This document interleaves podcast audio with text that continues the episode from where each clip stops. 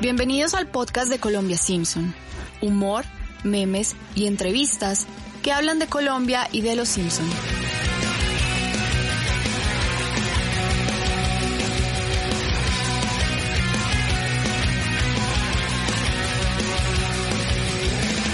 Hola a todos los oyentes del podcast de Colombia Simpson. Esta es la segunda parte del episodio Conozca a los Beatles y a los Borbotones que publicamos la semana pasada. Durante este capítulo tuvimos la participación de Andrés Ospina, quien es escritor y es conocedor y amante de la música del cuarteto de Liverpool. En esta segunda parte estaremos abordando diferentes referencias de la agrupación que salen en varios capítulos de Los Simpson y que servirán para hablar de la recta final de los Beatles y la carrera en solitario de John, Paul, George y Ringo. Bienvenidos. Yo acá le quiero preguntar un poco, a, le quiero preguntar a Andrés es que mm, algo que, que, algo que nos tenga que contar sobre esa última, sobre esa despedida que tuvieron los Beatles con, con, con sus fans mientras escuchamos acá Get Back.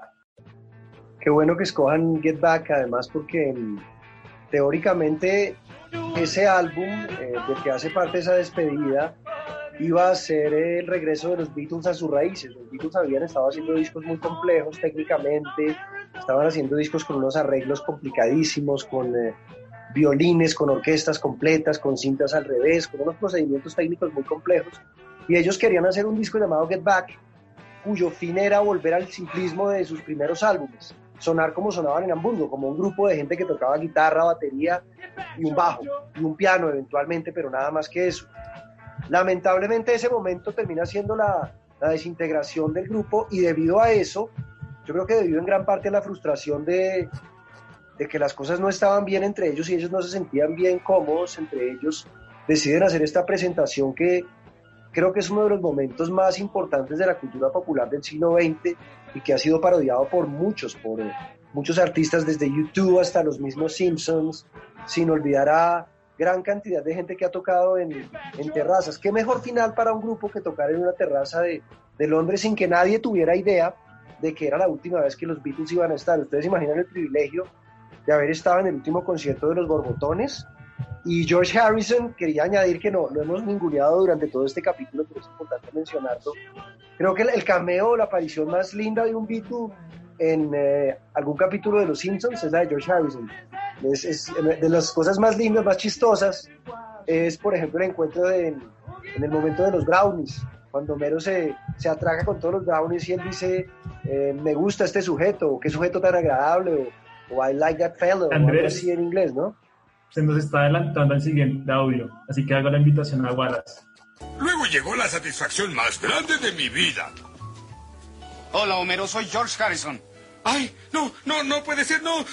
¿Dónde encontraste ese panqué? En la mesa hay muchos.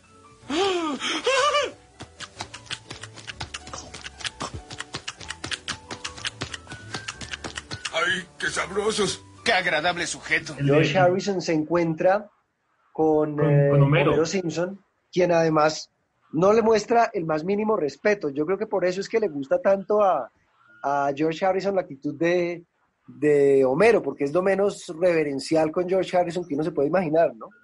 Alguna vez leí, y este es un tema, esto ya sería entrar en la psicología personal de los Beatles, pero no recuerdo a quién se lo leí, a un biógrafo, que decía que, que mm, el gran éxito de ser esposa de un Beatle, o sea, que todas las esposas de los Beatles tenían solamente algo en común, todas, sin, sin excepción, era que ninguna de ellas lo visualizaba a su respectivo compañero como un dios o como, como un superhombre. Y creo que algo que aprecian mucho las estrellas de, de esas dimensiones como los Beatles, que a veces son elevados a esos rangos de superhombre, es el, el trato corriente, el, el, poder tú ser tratado corrientemente.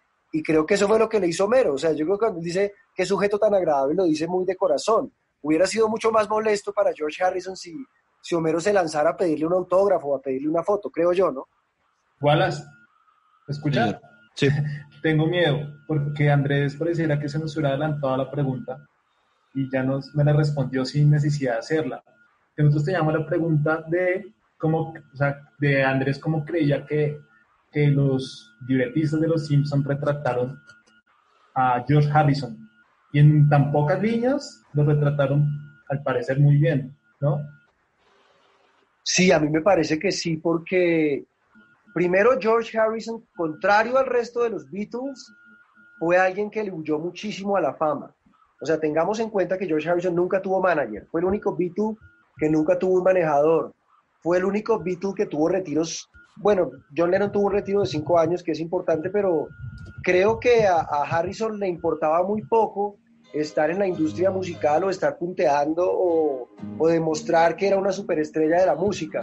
Y creo que ese es el George Harrison que muestran ahí precisamente, ¿no? Es un personaje despojado de, de toda pretensión. George Harrison tenía muchos otros intereses. Le gustaba la jardinería, le gustaba la Fórmula 1, le gustaba correr carros, le gustaban, eh, le gustaba la, la, la, espiritualidad por encima de muchas otras cosas. Entonces, ese George me parece muy bien retratado.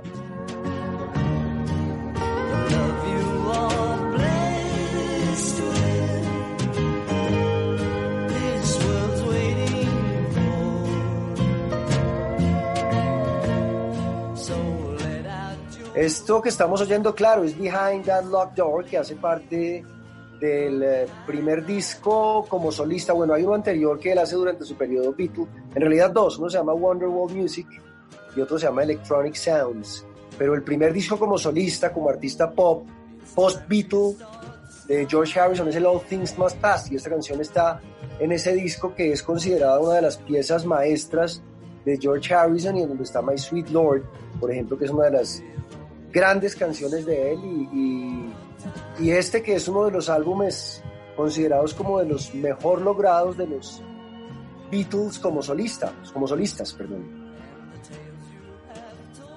Ok, entonces, bueno, y ya para terminar el tema de George Harrison, ¿qué hay en la música de George Harrison dentro y fuera de los Beatles que lo hizo un compositor tan grande como pues, hoy lo conocemos, hasta pues, desafortunadamente murió hace más de 15 años. Pero ¿qué, qué fue eso? Que lo, lo, hizo como un compositor grandioso. Sí, hace muchos años murió, hace, si hacemos el cálculo, murió hace 19 años, sí, uy, son mucho, mucho tiempo, fue pucha, iba a decir, ¿no? Para Yo que tengo, no se malentienda lo que iba a decir. No sé, si a ti te pasa, Andrés, a mí me pasan muchas cosas, digamos, con, con, la música y es, o con los artistas y es, cuando les pasa algo yo lo asocio con algo de mi vida personal. Entonces, el día que se murió George Harrison fue en el 2000, fue 2001 y ese era el día del grado de mi hermana, que era por, noviembre más o menos. Es, lo que yo recuerdo. No sé si, te pasa algo similar. No sé si hay alguna canción de los Beatles te acuerda en algún momento de tu vida. O...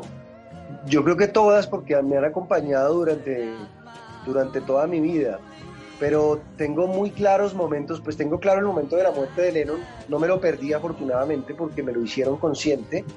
Y tengo muy claro el día de la muerte de George Harrison, sé dónde estaba, sé quién me dio la noticia, sé que venía muy enfermo y lo recuerdo con mucho dolor.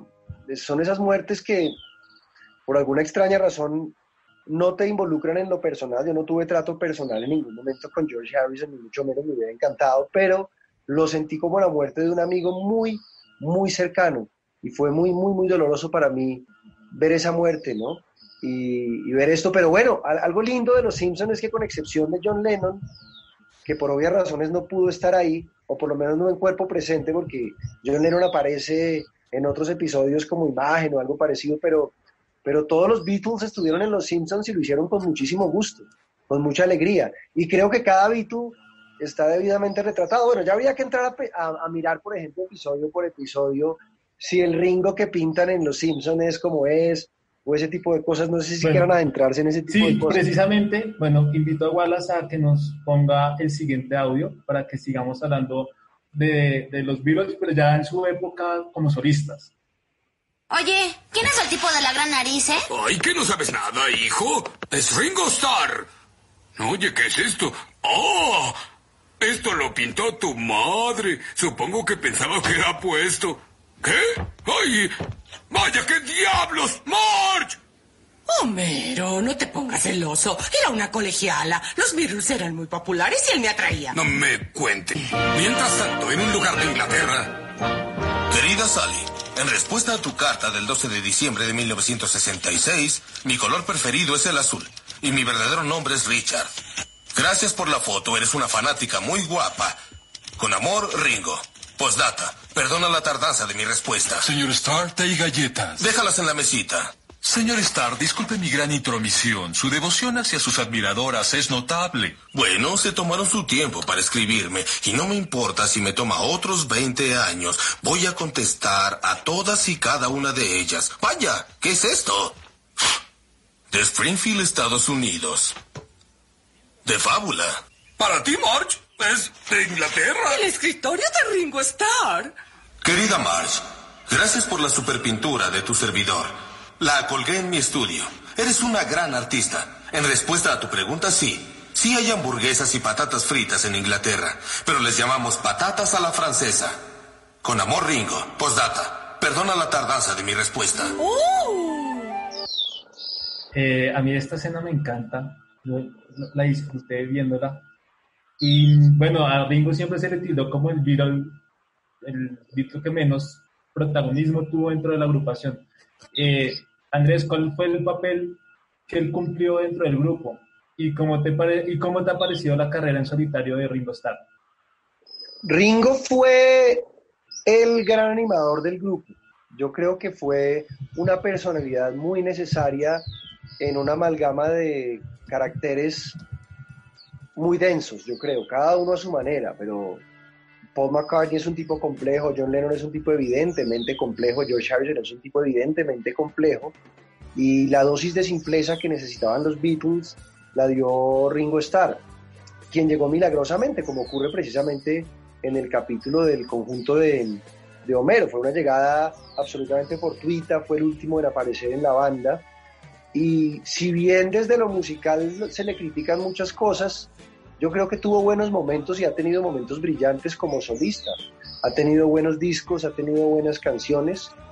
Y bueno, por encima de todo es un virus, ¿no? Y eso ya es, ya es un estado que ya te pone en un estado particular en el contexto de la música. El solo hecho de ser un virus ya te ubica de inmediato en el Olimpo de, de los creadores de, cultura popular en el mundo.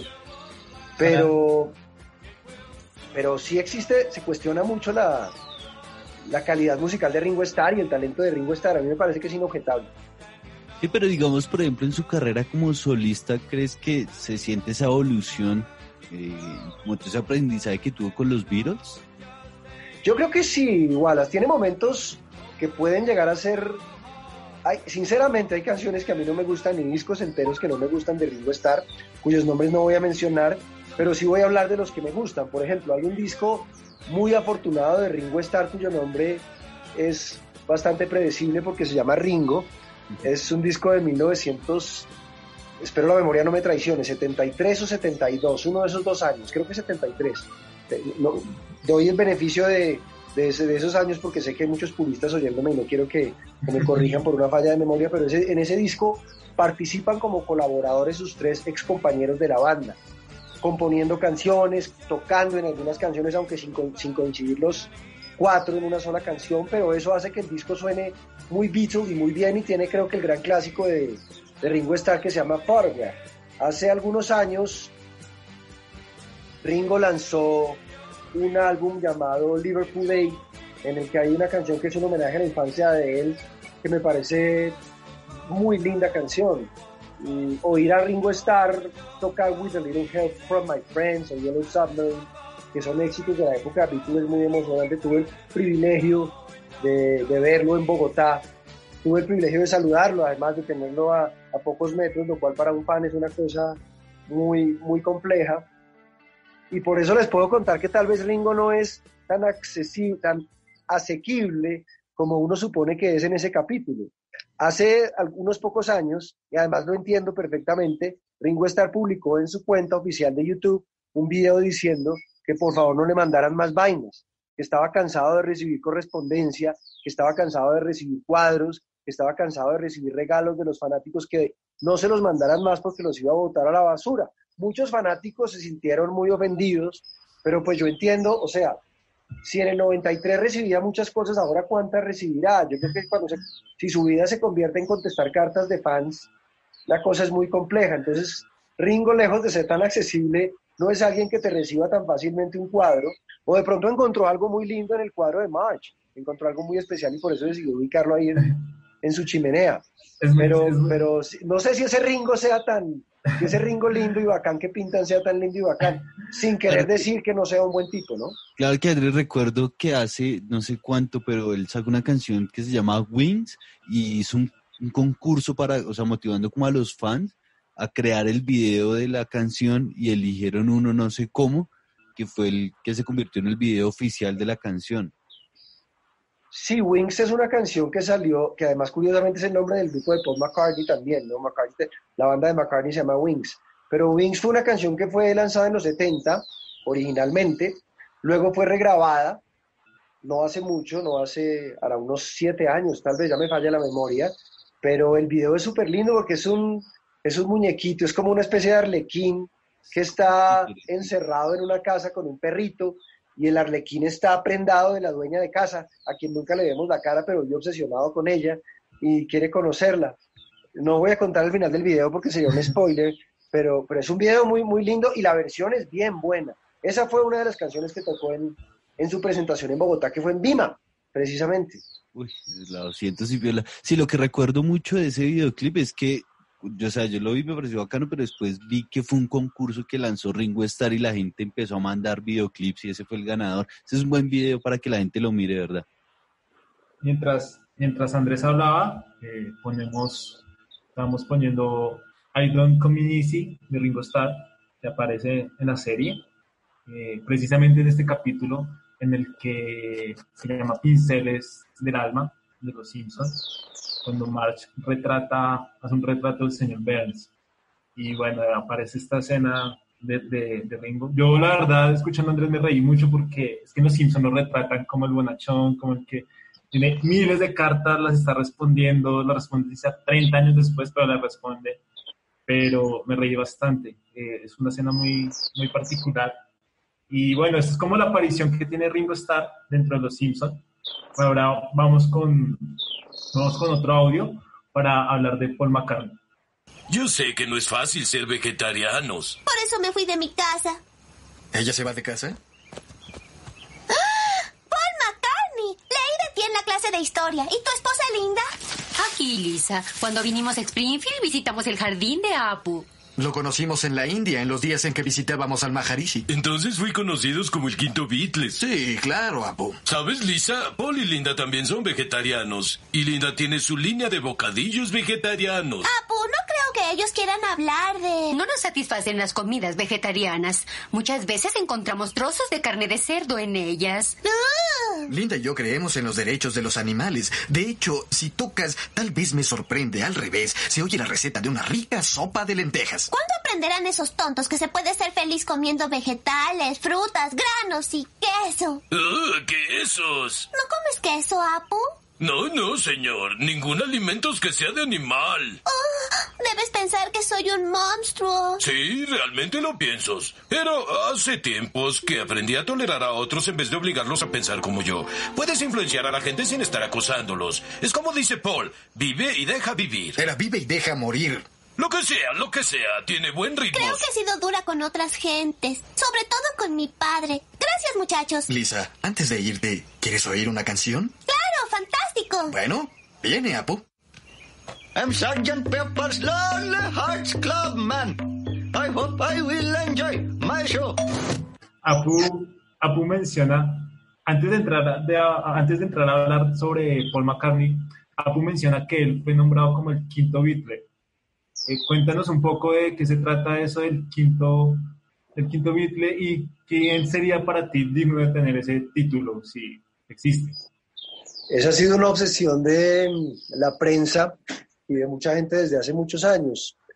La historia comienza porque en los 60, cuando, llega, cuando llegan los Beatles por primera vez a Estados Unidos en 1964, hay un disc jockey muy famoso que se llama Murray, Murray Decay, bueno, era muy famoso entonces, un disc jockey de una emisora cuyo nombre en este momento no recuerdo, pero Murray Decay fue un disc jockey que promovió mucho la música de los Beatles en Estados Unidos y que contribuyó mucho a la fama de los Beatles. Entonces comenzaron a llamarlo el quinto Beatle, a Murray Decay, ese DJ. Pero entonces eso le produjo muchos celos a, mucha gente, eh, principalmente a Brian Epstein, quien creía ser por derecho propio el quinto Beatle. Ahora, quintos Beatles ha habido muchos. Un quinto Beatle puede ser Pete Best, el baterista que echaron. Un quinto Beatle podría ser George Martin, que es el productor, el que en realidad les dijo a ellos, señores, acaban de grabar su primer éxito o su primer número uno. Y el que tuvo quizá la mayor influencia en su sonido, sobre todo en, aquellos años en que explotaron el estudio como una herramienta más de creación.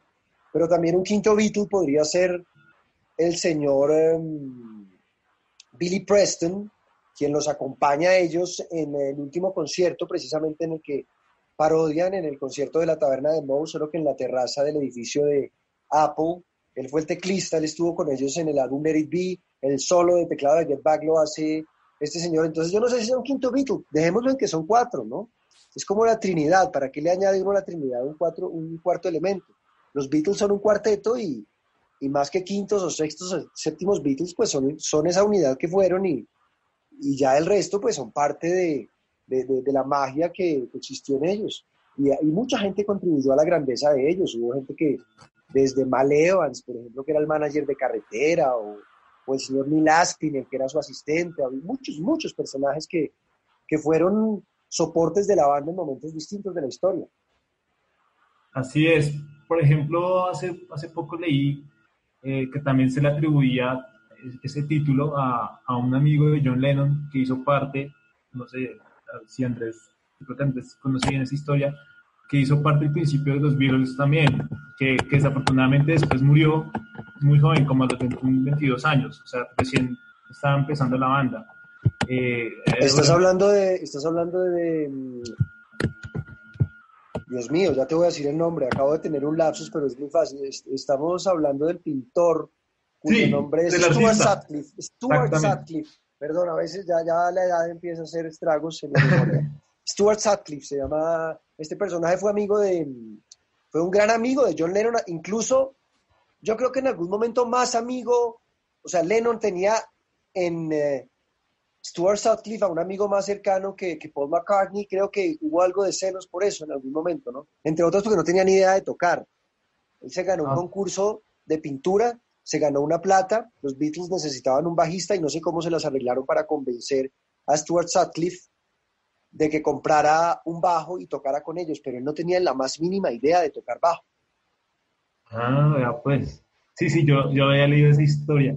Pero bueno, ya vamos a, a entrar en Paul McCartney. Eh, digamos, él es el que más referencias tiene, eh, digamos, durante los Simpsons. Y pues y hacen, y mencionan distintas canciones de él, como She's Living Home o Maybe I'm May y Living Like Day.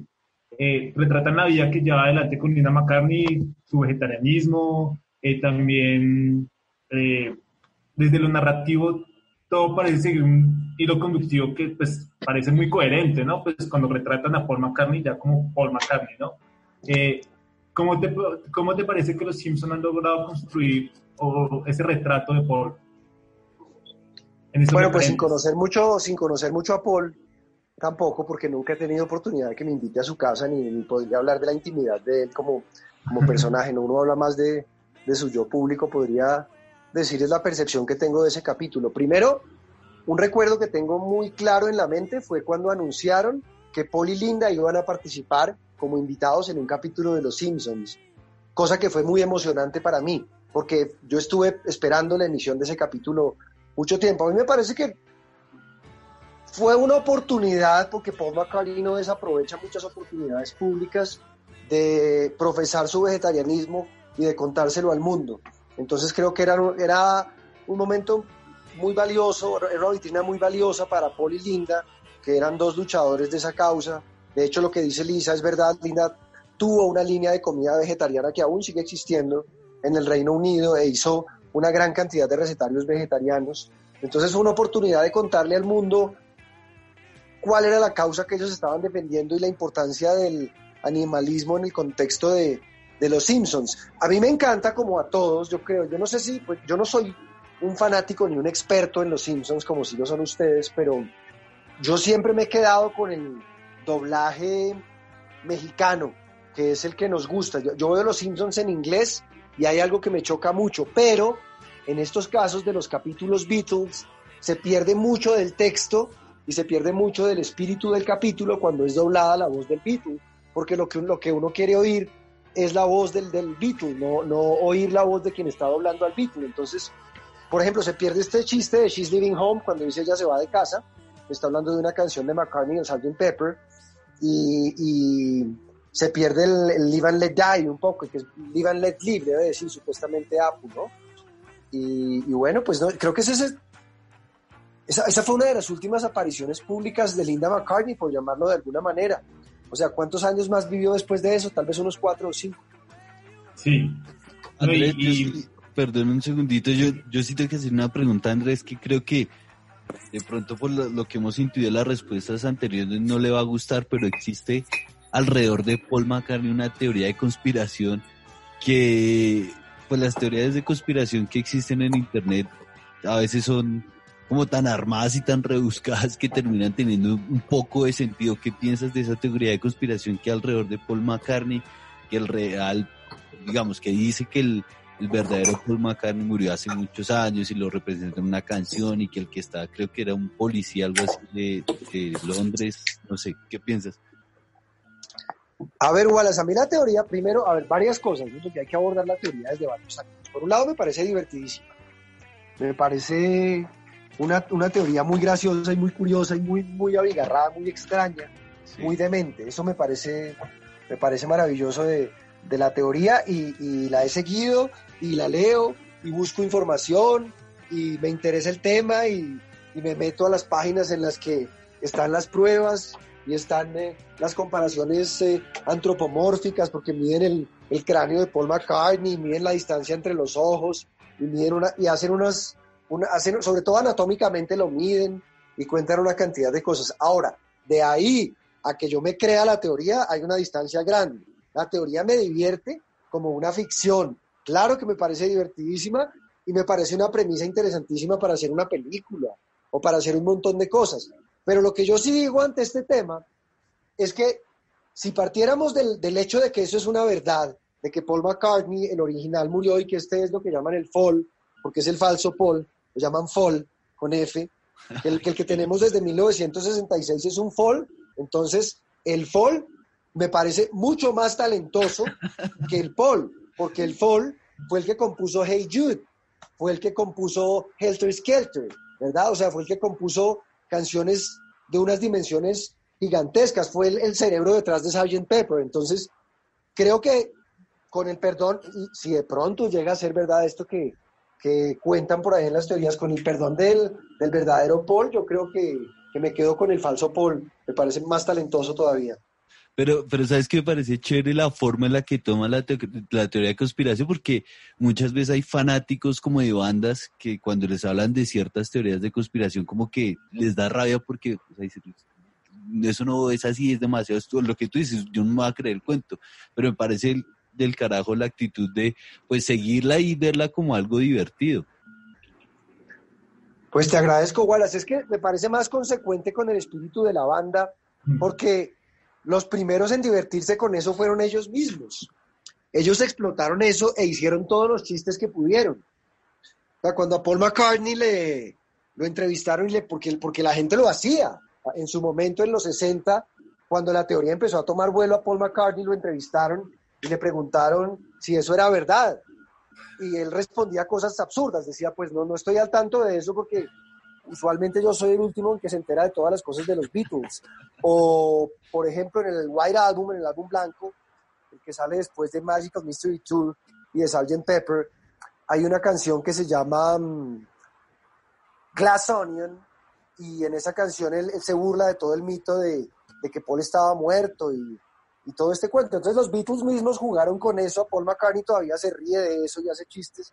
A mí me parecería una actitud muy, muy poco madura de un fanático no, no entender eso como parte de la mitología Beatles, que creo que es, pues que, que, también es parte del juego de la banda. O sea, algo, algo lindo que tiene una banda como los Beatles realmente es que ha sido inspiradora y detonante de muchas cosas. Entre estas, estos capítulos de Los Simpsons de los que estamos hablando. O sea, no por nada, estos personajes, íconos de la cultura popular del siglo XX, tocaron tantas esferas. Tocaron la mente de, de, de genios como Matt Groening, por ejemplo, o de grandes guionistas o de grandes personajes. Entonces la mitología Beatles falsa o, los hechos que se inventan alrededor de los Beatles son para, para, para divertirnos. Y si nos divierte pensar que, que, hay un falso Paul, pues hay un falso Paul, creamos, que no hay problema. y que además esto, esto es lo que hace todos estos mitos y todas estas cosas lo que hacen es engrandecer la banda, o sea, reafirmar lo que ellos son, no, no va a decir fueron, son, porque hoy en día mucha gente lo sigue escuchando y, y lo que está diciendo Andrés, eh, inspiran a, a, crear más cosas.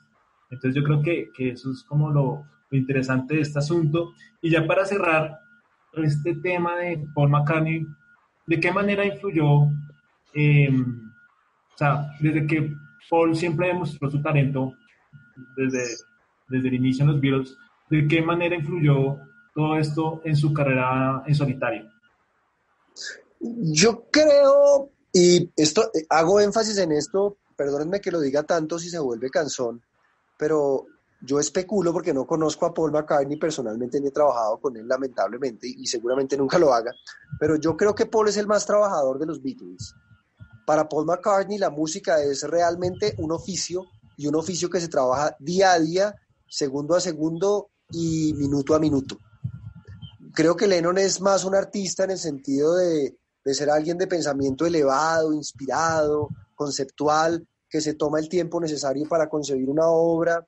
Creo que Harrison es un tipo más introspectivo, creo que Ringo está en muchos cuentos, Ringo es un, un gocetas, es la palabra, pero Paul McCartney es la fuerza de trabajo detrás de los Beatles. O sea, era el que siempre llamaba al orden, el que siempre decía, vengan, grabemos. Y eso lo cuentan ellos, ¿no? Ringo Starr cuenta, por ejemplo, en un documental que se llama The Making of Sgt. Pepper, que era una mamera cuando le sonaba el teléfono y era Paul McCartney porque seguramente era para invitarlos al estudio a grabar. Y ellos estaban por allá contentos en una piscina o haciendo cualquier otra cosa y les tocaba pararse de donde estaban, desarmar lo que estaban haciendo e irse a grabar porque Paul tenía una idea de, sus muchas ideas geniales en la cabeza como, como el artista de vanguardia que es.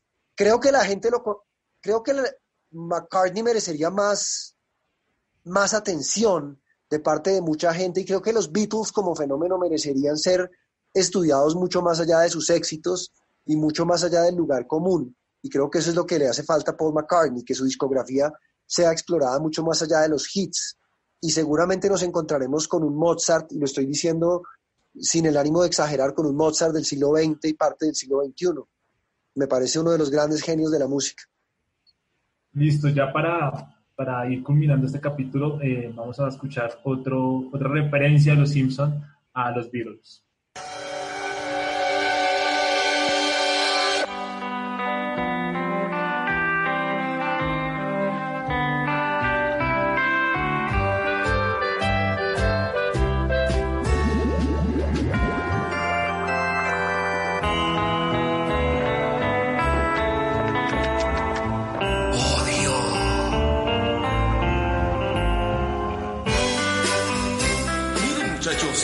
En el cielo. Sí, pero sin diamantes. Cuidado con la estatua de la reina Victoria.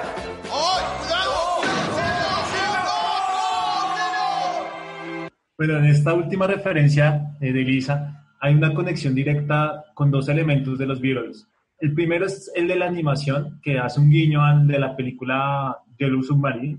Y el segundo es el que hacen de la canción Lucy in the Sky with Diamonds, eh, ambos elementos hablan de una etapa, yo creo que es muy concreta y una época de mayor experimentación sonora eh, de los Beatles que, que, digamos, Lisa entra, incursiona de una manera muy curiosa a este mundo de fantasía que es a través de la inhalación de una sustancia, que en este caso es la anestesia.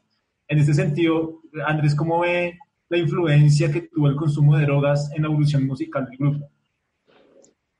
Era un tema de la época era un tema que estaba tocando a mucha gente y sobre todo a mucha gente que estaba tocando el, o, que estaba mm, acercándose al arte en ese momento y creo que era un proceso que naturalmente tuvieron que vivir muchos en aquel entonces, pero creo que reducir el tema de los Beatles a, a, las drogas o que considerar que las drogas fueron la inspiración detrás de su trabajo es ir demasiado lejos. Supongo que la experimentación con drogas en algún momento los llevó a a visualizar el mundo de otra forma. Cuando ellos prueban marihuana, que por cierto la prueban de la mano de, de otro de los grandes nombres de la música, de los más grandes nombres de la música popular en Estados Unidos y en el mundo, que es Bob Dylan, la música de ellos cambia un poco. Lo- otro tanto ocurre cuando prueban LSD sin darse cuenta. Son historias muy largas, pero básicamente un día ellos visitan a, a un amigo, el amigo les echa LSD en un té y les da eso a beber sin decirles qué tiene y ellos empiezan a alucinar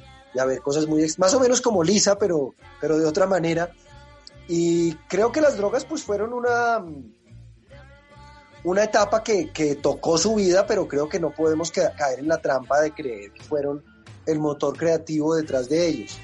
Más bien yo pensaría en ese capítulo y en ese momento yo rescataría la manera tan linda como los artistas detrás de los Simpsons, los artistas gráficos estoy hablando, logran recrear la atmósfera de la película Yellow Submarine, porque es, la misma línea exactamente, o sea, uno ve a las criaturas que aparecen ahí, son muy parecidas a las de toda la película, uno ve la estética y es muy, muy parecida, uno los ve a los cuatro asomados, que además es una de las pocas apariciones de Lennon, digamos, de- desde, desde el más allá en, en los Beatles, y, y ese momento pues es, es bien lindo, es un, es un guiño bien lindo para los fans, y pues esa, ese, ese golpe contra la estatua de la reina Victoria pues es para morirse de la risa además, ¿no?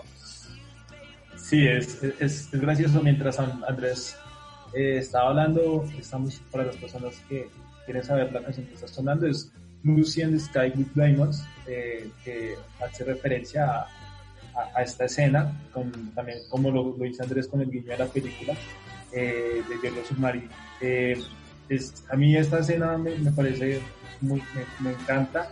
Lisa, separándome un poco del tema de los virus, Lisa, los Simpsons siempre es la que tiene alucinaciones, es la que tiene esta- este encuentro con las, con, no digo con las drogas, pero sí con, sí, con este tipo de, de- alucinaciones que le hace ver otras cosas. Recuerdo cuando va al parque Tennessee y toma agua de, del parque y también empieza a ver un montón de monstruos y bueno, infinidad de cosas. Y ya para, estábamos hablando de Lisa, también vamos a poner este audio de Lisa porque acá en este audio de Lisa, que es una canción protesta, le hace un guiño a una de las canciones de John Lennon.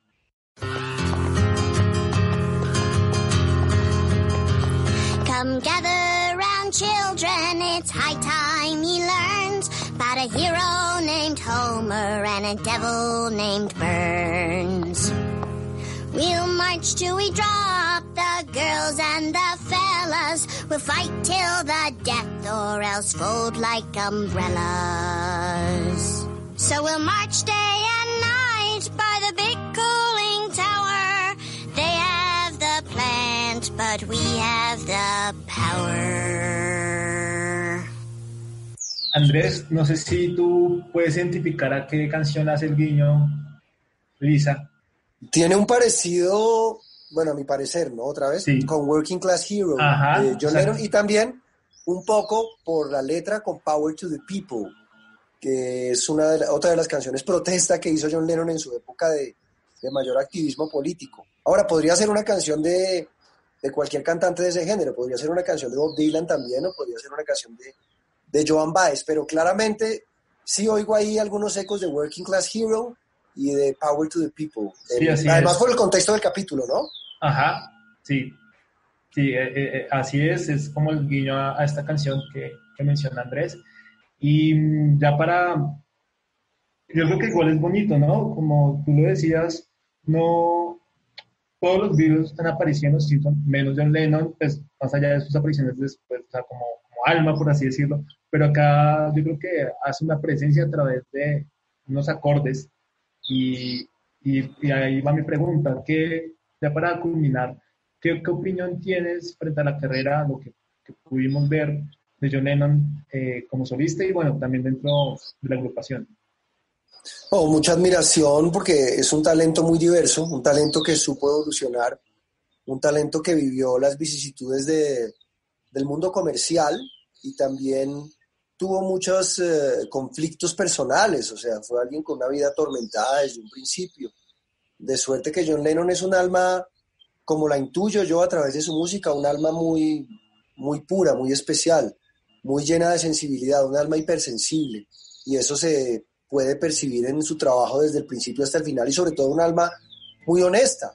Eh, Esta canción Working Class Hero, que es la que se parece a la de. Lisa, que, que es una gran canción además, mm, está en un disco que John Lennon grabó mientras estaba sometiendo a una terapia terrible, que es la terapia del grito primal, que la ofrecía un doctor llamado Arthur Janath, y que era una terapia de tipo psiquiátrico que te, que te hacía una especie de regresión al- a los momentos más duros de tu infancia, y eso pues te llevó a una cantidad de exploraciones, y Lennon hizo ese álbum como una gran confesión de, del dolor que le ocasionaba ser huérfano de mamá, por ejemplo, o haber sido abandonado por su papá, o, el tem- o las culpas que tenía burguesas de ser un hombre millonario, pero a la vez estar diciendo Imagine No Possessions.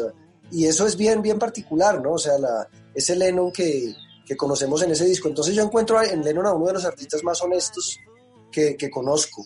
Y, y su muerte, pues, es un hecho tremendamente lamentable, tremendamente lamentable. Muy, muy triste. Listo, así, así estamos cerrando ya este capítulo frente al tema de los Beatles.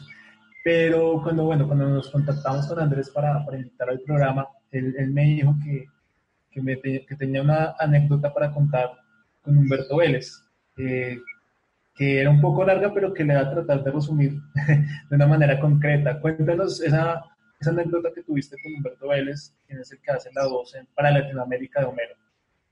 La anécdota, o más bien el final de la anécdota es que yo le termino diciendo, le, le he hecho un cuento, la verdad es un carretazo que le he hecho a Humberto Vélez porque yo me- con unos amigos usábamos una palabra que era de gueto y yo le digo, Humberto, eh, tú puedes meter palabras en el doblaje mexicano, palabras colombianas. Y él me dice, claro, dime qué palabras colombianas quieres que meta y yo busco un capítulo y las meto. Entonces yo en aquel entonces tenía un programa de radio que se llamaba La Silla Eléctrica, en el que utilizábamos un término que era muy de gueto, era muy de programa. Ustedes saben que en estos temas radiales se, que se empiezan a generar como unos vocablos y unas cosas que era guayigol, que era una palabra que es inspirada en una marca de guayos barata que hay, que creo que son oriundos de, del Tolima o de Cundinamarca. Y nosotros para hablar de algo barato, ordinario, de decíamos que era guayigol. ¿Perdón? La competencia de as, de Guayos As. Exactamente, la competencia de, de Guayos As y había otros también que se llamaban Cafeto. En mi época había unos, y Guayigol era el guayo, pues no es el guayo Nike de tacha intercambiable, sino el guayo popular.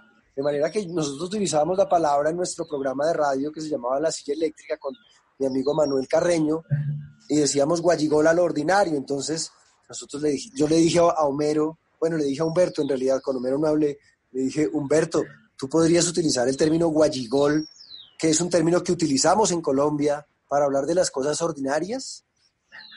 Y ahí habría, había otra palabra que usábamos mucho en nuestro programa que era precario, o sea, todo en esa época lo llamábamos precario, hablábamos de la precariedad de Colombia, de la precariedad de recursos, de que todo era muy precario y le dije, podrías meter la palabra precario. Y un día muy extrañamente yo estaba en mi casa, ya habían transcurrido varios meses, esa fue una entrevista que le hice para la radio, y estaban dando una promoción en Fox de la temporada que venía, y precisamente escogieron ese pedazo. Le decía, Homero le decía a Bart, Guayigol, pequeño demonio, le decía exactamente en el capítulo. Y eso fue lo primero que yo dije, no se pierda, la- yo tengo guardada la promo, no se pierda la próxima temporada de Los Simpsons, Guayigol. Fue un carretazo que le metió a Humberto, pero, pero era mi manera de buscar un lugar en la, en la inmortalidad del universo de Los Simpsons. Y creo que se logró, ¿no? Después yo veía los foros, yo veía los foros internacionales de Los Simpsons y la gente decía, oiga, ¿qué es eso de Guayigol que dijeron en este capítulo? Pero bueno, eh, eh, Humberto, un gran tipo, por cierto, ¿no? Oiga, Andrés, esa anécdota, o sea, eso está buenísimo. Yo tenemos que buscar ese capítulo, o sea, Sí. buscar ese fragmento porque No, es- Andrés ya me lo pasó. inmortalizado. Andrés, Andrés me lo compartió, lo vamos a compartir en redes, eh, porque a nosotros los colombianos que nos gusta tanto que, que nos mencionen en cosas extranjeras y todo, pues estas palabras, sí, nosotros somos felices, aplaudimos. Ahora, pero, pero la tarea que yo les pondría a ustedes, por ejemplo, si me, me quieren hacer el favor, claro, es, ¿será que la temporada que se consigue en DVD, ¿sí? O, o, la- o como uno pueda comprarla, está ese doblaje? Exactamente como está, o se, porque yo tengo la copia grabada, pero yo no sé si lo dejaron de manera definitiva, Sí, cosa que me la- parecería muy curiosa. Habría que mirarlo, ¿no? Claro, si está en latino, sí, voy a, voy a, voy a poner la tarea de buscar ese capítulo en, en latino y encontrar ese, ese, esas dos palabras, esos términos que guayigol y precario, para, para, para compartirlo y compartírselo a Andrés ya el capítulo completo. no sé, en los DVDs. Igual toca mirar las plataformas que hay donde están todas las temporadas de Los Simpsons. Pero no, es, es una anécdota muy interesante. No, en serio, y lo, lo digo, digo, es en serio. A nosotros los colombianos nos gusta cuando nos mencionan, nos mencionan o utilizan términos o mencionan un artista. No sé si Andrés recuerda cuando el programa de, de Pucci que le dicen a Homero, no te has escuchado en una, en una grabadora de voz, y él dice, no, prefiero escuchar a Shakira. O sea, la Sí gente- recuerdo. Entonces, bueno, es, es como todo este tipo de referencias a la pollera colorada, por ejemplo, también aparece Barta canta. En- en Yo creo que ese, ese fue ese- uno de los grandes secretos de los Simpsons está en el doblaje. De por qué los Simpsons nos llegó, porque finalmente los Simpsons son un retrato de la cultura norteamericana, más que un retrato de la cultura latinoamericana, pero personajes como Humberto Vélez fueron tan hábiles, tan hábiles que, que acercaron. Entonces uno oye que mencionan a veces a Juan Gabriel, por ejemplo, eh, hacen ese tipo de, giros extraños que lo sitúan a uno en un contexto latinoamericano, porque seguramente habría muchos chistes internos de Estados Unidos que uno no entendería si se los contaran con los personajes de allá. No, no, no, nuestra cultura popular es bastante diferente de la de ellos. Así es. Y ya, sí, también aparece una canción de, de Luis Miguel. Sí, hacen, mejor dicho, eh, cuando sale el sol en la playa. Cuando calienta. Oigan, yo les puedo hacer, se va acabando el tiempo, pero yo quiero hacerles una pregunta a ustedes Sí, que claro. seguramente les hacen muy constantemente. Y perdónenme por tomarme la palabra, pero, pero, pero pues quisiera, ya que tengo a dos fans tan eh, preclaros del tema de los Simpsons, eh, ¿ustedes son eh, seguidores de las temporadas recientes o son de los puristas que dejaron de ver los Simpsons hace ya bastantes años? Yo, bueno, yo, yo soy, te voy a contar más, más o menos la estructura de nuestra cuenta. Eh, somos dos personas, eh, mi compañera que hoy desafortunadamente no está, y también está Wallace. Eh, Wallace nos ayuda en todo este tema de producción y nosotros eh, con, con mi compañera somos los creadores de contenido y la creación de los memes y de creación, producción, eh, perdón, guion de los podcasts. Y siempre tenemos ese debate yo soy más permisivo. Yo llegué hasta la temporada 15, 16. Mi compañera llega como hasta la temporada 10. Pero es que los últimos, las últimas temporadas, a mí yo tengo como pendiente vérmelas. He visto algunos capítulos y, a ver, es, es algo muy difícil de decir, pero en cuestión de narrativa, o sea, en cuestión de chistes y, y humor, decayó mucho en lo personal, creo yo. También afecta mucho que los, los, las personas que hacen el, el doblaje no son las mismas con las que crecimos. Yo creo que eso también como que afecta un poco eh, por costumbre y porque pues no es lo mismo. Y lo otro, pero ya en cuestión de contenido, en cuestión de guion, de contar historias, de retratar la realidad, a mí se me hace que, que siguen siendo muy puntillosos, muy críticos, que eso al fin y al cabo siempre ha sido el éxito de la serie. De los pocos capítulos que he podido ver eh, de las últimas temporadas, voy a poner un ejemplo. La semana pasada había un capítulo en el que el señor Burns, Lisa, Lisa hace un medio de comunicación comunitario, entre comillas, y ella habla lo que los medios tradicionales de comunicación no hablan, contra el poder, ¿no? Que es como la tarea que los medios de comunicación tienen que hacer. Eh, y ninguno critica a la planta nuclear, la única que la hace es Lisa en su periódico del colegio. El señor Burns compra todos los amigos de Lisa para, como he dicho, compra a quien le hace el periódico a Lisa para que no le, le haga la tirada del periódico. Y es una vaina increíble, es una crítica muy fuerte. Eh, Bansky también aparece, eh, entrada del sofá, de cómo es la explotación laboral en China. Esos temas creo que siguen siendo fuertes en los Simpsons. Desafortunadamente están perdiendo porque el humor decayó. Esa es mi conclusión. Por mi lado, a ver, yo sí no voy tan atrás ni tan adelante. Yo me quedo como en, esos años dorados que, que tuvo los Simpson por una razón y es que los Simpsons son subtextos, es decir, toman fragmentos de muchas películas, de muchas referencias, como John decía, entender los Simpson no es solo entender la caricatura, sino es entender el cine, eh, eh, diferentes movimientos culturales que había en esa época. Entonces yo me quedo un poco más atrás cuando podía entender todos esos referentes eh, esos subtextos que ofrecía Los Simpson. Ahora hay muchas cosas que muestran que de verdad no las entiendo y que ya, llamémoslo entre comillas, pueden ser muy millennials. Pero eso, ese, ese, esa pregunta que tú haces y para la gente y para ti, Andrés, puedes buscar en YouTube un, acaba de hacer un, un una, una propaganda, un canal de YouTube, pero te lo resumo así nomás, la decadencia de los Simpsons. Creo que ah, sí, sí, lo conozco. que cuentan las cosas. Es un argentino chistosísimo. Es un argentino, es, que es un crack. El man hace unos videos, una locura. Y él tiene un, un capítulo dedicado a la decadencia de los Simpsons y él explica para él en qué momento los Simpsons dejaron de ser buenos, sí, dejaron como todo su chiste y toda su crítica y empezaron a hacer como temporadas ya para alargar y para alargar. Mm. Lo voy a ver, lo voy a ver porque no, lo conozco otros, él hace unos resúmenes muy chistosos de muchas cosas, además con un humor negro y como con una, a veces, a veces sale con unas cosas, unas bestializaciones muy graciosas, ¿no? Pero ese capítulo de Los Simpsons no lo conozco en concreto, lo voy a oír. Muchas gracias por la recomendación, te agradezco mucho, Wallace. No, no, no, Bueno, y ya para, ya después de esta reflexión sobre las nuevas temporadas de Los Simpsons, ¿no? Y que es interesante, es más, nuestro próximo invitado para que ustedes nos están escuchando es Data Simpson, que es una cuenta muy genial desde Argentina. Y ellos, bueno, nos cuentan la historia de cada, en su cuenta de Twitter e Instagram nos cuentan la historia de los Simpson, eh, porque hicieron tal referencia, en qué año escribieron el guion, bueno, muchas cosas. Este va a ser nuestro próximo invitado al podcast. Pero ya para terminar, y esta es una sección que, que, la quiero poner, a pesar de que se alargó el tiempo, eh, vamos a poner tres canciones que aparecieron que aparecen en Los Simpsons. La idea es que Andrés las escuche y nos diga el nombre de la canción y si recuerdan qué escena apareció. Em, Perfecto. Vamos a poner, para que Andrés no se pierda, eh, no vamos a poner las originales que aparecieron en Los Simpsons. Ya después vamos a explicar el por qué. Pero bueno, vamos con la primera.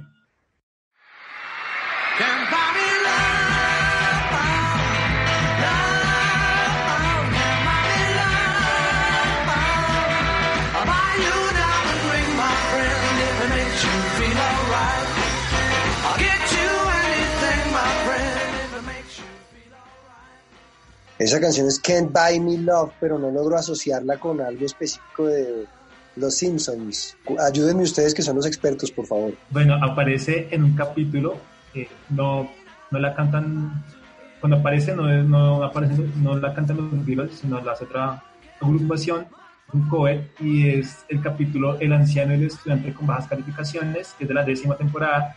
No sé si Andrés recuerda cuando los Simpsons, cuando Springfield pierde la realización de los Juegos Olímpicos porque Bart le comienza a hacer chistes a los organizadores del Comité Olímpico. Sí, sí me acuerdo, claro. Y que él va y su castigo es estar en el ancianato y de un momento a otro va y saca a los ancianos a, que vivan la vida, por así decirlo. Y cuando hacen esta escena, que los ancianos corren, eh, se tiran al pasto, saltan, gritan, está toda esta canción. Ah, claro, y tiene mucho sentido porque ahora, ya, lo, ya lo puedo conectar. En la película Hard Day's Night, que es la primera película protagonizada por los Beatles, está una escena en la que los Beatles viven prisioneros de su fama y no pueden hacer nada y no les dejan hacer nada y ellos salen a correr a un campo de deportes y empiezan a saltar y a hacer ese tipo de cosas. Claro, eso es una referencia muy obvia, pero no la tenía en la memoria, para serles muy franco. Exacto, así es, así es. Y es más, en, Los Simpsons aparece la carátula eh, de este disco con, la, con, la, con el retrato de Homero, eh, Marx, Lisa y Bart, eh, haciendo referencia a, a, la, la, contracarátula de este disco, si no estoy mal. Mm. Eh, vamos con el segundo audio. Once there was a way to get back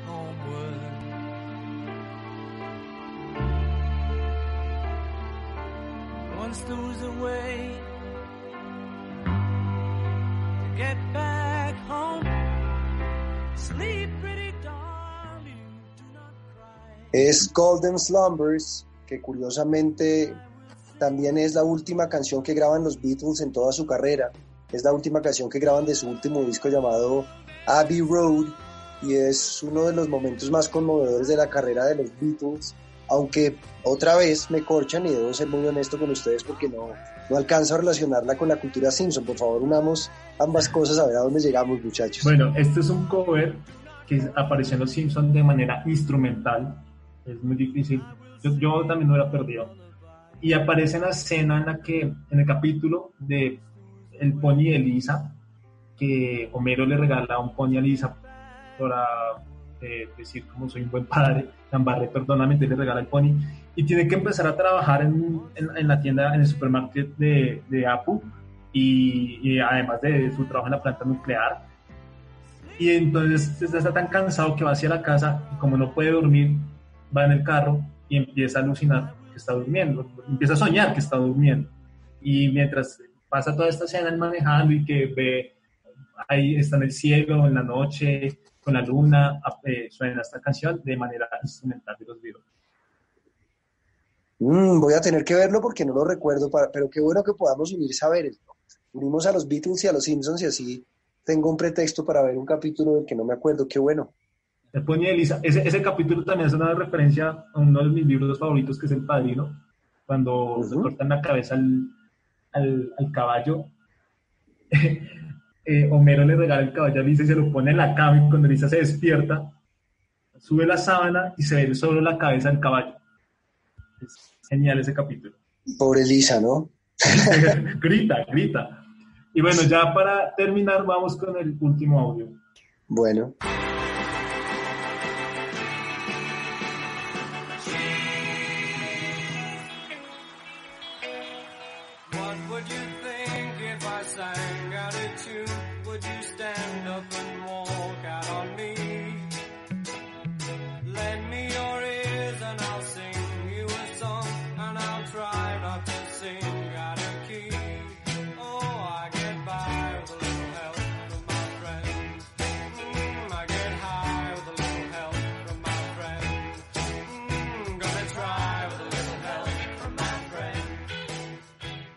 With a Little Help from My Friends, con eh, la voz principal de Ringo Starr, segundo corte del Sgt. Pepper, y quizá de las canciones que canta con los Beatles, una de las, seguramente de las dos o tres más famosas al lado de Yellow Summer y, Dr. Puss's Garden. Pero no, bueno, esta canción también la hizo Joe Cocker, ¿no? Creo que a veces la versión de Joe Cocker en algunos círculos es más conocida incluso que la de los Beatles porque fue la banda sonora o la canción que identificaba esta miniserie llamada Los Años Maravillosos, O, Wonder Years, pero nuevamente no alcanzo a hacer la asociación de esa canción con Los Simpsons. Por favor, ayúdenme de nuevo, después de haber expuesto mi ignorancia suma con respecto al tema, muchachos. No, es que es difícil porque cuando estamos haciendo el programa nos dimos cuenta que, que canciones de Los Simpsons, de los Beatles, no aparecen en Los Simpsons. O sea, que no sean covers, ¿no? Hago, la aclaración. Eh, esta es la más conocida en el sentido, por lo que acaba de decir Andrés, porque fue la banda sonora de los años maravillosos, y así mismo lo retrata los Simpsons en este capítulo. Comienza así, con una videocinta casera eh, de Homero y Marge cuando eran jóvenes, enamorados, el primer carro, tomando la manguera, y hacen la referencia a los años maravillosos, que hace parte del capítulo de la canción de Skinner. ¿Por qué? Porque Bart quiere llevar esta cinta al colegio, March no lo deja, entonces dije, lleve otra cosa, lleva al ayudante de Santa, el perro, y bueno, pasa un montón de cosas en el perro en la escuela, y precisamente está el inspector Arzuña y termina echando a Skinner de la escuela de Scream. Esta canción aparece en este capítulo. Buen dato, otro capítulo que tengo que revisar. Yo creo que no aparecen muchas, por, incluso por un tema de costos. Yo creo que pagar una, pagar una canción de los Beatles para un capítulo de Los Simpsons debe ser un, costo alto por un tema de derechos.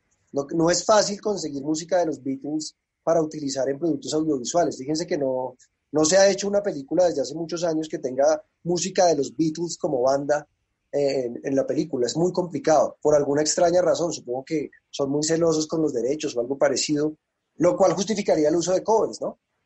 Así es. Bueno, Andrés, eh, ¿Cómo, ¿Cómo, te sentiste? Se extendió la, la, entrevista, pero bueno, fue, yo creo que fue muy provechosa. Eh, lo, lo, digo a título personal, creo que igual también aprendimos un montón de cosas que no, pues, conocí cosas que, yo no conocía y espero que la gente también lo haya disfrutado. Álvaro Wallace, muchas gracias por haberme invitado, me sentí muy cómodo, además en medio de tantas cosas que suceden fue una manera de expandir la mente, para decirlo psicodélicamente, y recordar algunas cosas que hacen parte de la memoria de todos nosotros. Yo creo que los Simpsons nos han tocado a todos nosotros, como también los Beatles nos han tocado a muchos de nosotros. Y hacer esas asociaciones, pues nos demuestra que detrás de toda pieza creativa, el caso de los Simpsons es muy claro, pues existe un universo mucho más complejo, como lo señalaba Wallace, ¿no? Lo lindo es que el mundo se nos puede abrir y el conocimiento se nos puede abrir como una flor cuando hipertextualmente los Simpsons nos llevan a, revisar la historia del mundo, la historia de nuestra cultura popular, la historia de nuestra música, de nuestra literatura, de una gran cantidad de cosas que a veces no estarían tan próximas a nosotros o no consideraríamos tan cercanas si no fuera porque nos las ponen en esos escenarios de entretenimiento y de risa como son los Simpsons. Así es. Entonces, no, Andrés, muchas gracias por, por haber estado acá. Eh, cordialmente invitado a otro capítulo cuando hablemos de otro tema. Pero bueno, fue muy provechoso. También le doy las gracias a Wallace por la producción. Y bueno, y a las personas que escucharon este episodio, que sigan ahí conectados con nosotros en nuestras redes sociales como Colombia Simpson, tanto en Twitter, Facebook e Instagram.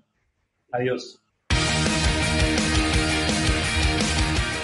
Gracias por escucharnos y espérenos en un próximo episodio. Búsquenos en Facebook, Twitter e Instagram como arroba Colombia Simpson. Este podcast es una producción de arroba Wallace8810.